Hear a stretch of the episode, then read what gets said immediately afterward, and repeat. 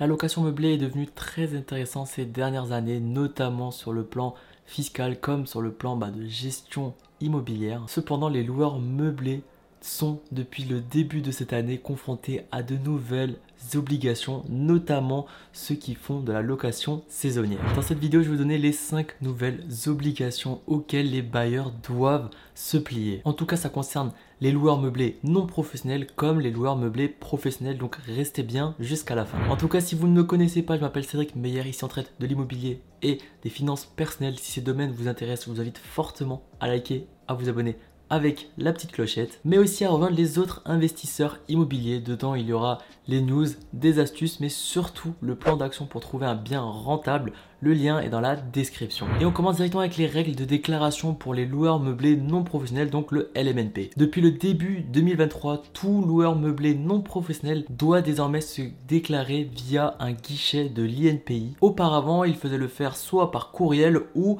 sur le site Infogreffe. Et du coup, maintenant, vous devez le faire sous 15 jours après avoir débuté l'activité. Cette date peut différer de celle de la mise en location Généralement, on prend à partir du début de la signature du notaire. Le deuxième point, c'est l'immatriculation en ligne et choix du régime fiscal. Comme dit avant, pour s'immatriculer en ligne, vous devez passer par l'INPI. Cette étape peut être très difficile parce qu'il faut choisir le bon régime fiscal adapté à votre situation. Encore une fois, si vous ne savez pas du tout, je vous conseille fortement d'aller voir un spécialiste. Généralement, on se dirige vers un expert comptable ou un avocat fiscaliste et des fois le notaire peut aussi pas mal faire le taf. Du coup, si vous décidez d'opter pour le régime réel, par exemple, vous devez aussi fournir tous les documents dématérialisés nécessaires celui-ci. Le troisième point, c'est les conséquences de la déclaration et le numéro SIRET. Une fois la déclaration faite, vous allez recevoir un numéro SIRET qui va justement vous permettre de continuer votre activité. Et il ne faut pas oublier qu'à partir de la deuxième année, vous allez payer la cotisation foncière des entreprises à moins que vous avez une exonération. N'oubliez pas que vous pouvez adhérer à un centre de gestion agréé, donc ça s'appelle OGA, pour justement bénéficier d'une réduction d'impôt sur la comptabilité. On passe au quatrième point, ce sont toutes les contraintes du meublé touristique.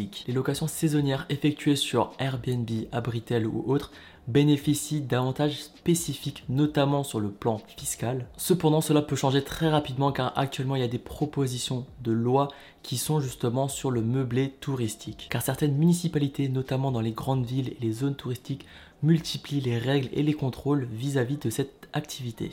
Et le dernier point, c'est les perspectives pour les JO 2024. Du coup, cela ne concerne pas tout le monde, que les personnes qui investissent à Paris ou en Ile-de-France. Mais du coup, il sera essentiel de respecter les nouvelles règles en vigueur, notamment les accords de copropriété et les règles fixées dans chaque ville, sous peine de sanctions financières importantes, notamment à Paris pouvant aller jusqu'à 50 000 euros, ainsi qu'une astreinte journalière jusqu'à régularisation. Et voilà, cette vidéo est déjà terminée. Si je devais conclure cela, restez toujours connectés, regardez toujours les articles, surtout si vous faites de la location courte durée vous êtes clairement sur la sellette parce que bah, tout le monde veut faire ça parce que c'est la chose la plus lucrative. Donc l'État va forcément viser dessus. En tout cas, si ça vous a plu, n'oubliez pas de liker, de vous abonner avec la petite clochette, ça m'aiderait vraiment énormément. N'oubliez pas également de rejoindre les autres investisseurs immobiliers dans la newsletter qui est dans la description. Je vais donc vous laisser avec la prochaine vidéo qui est, à mon avis, quelle est la meilleure stratégie entre commencer par une résidence principale ou un investissement locatif. Je vous dis à la prochaine. Ciao ciao.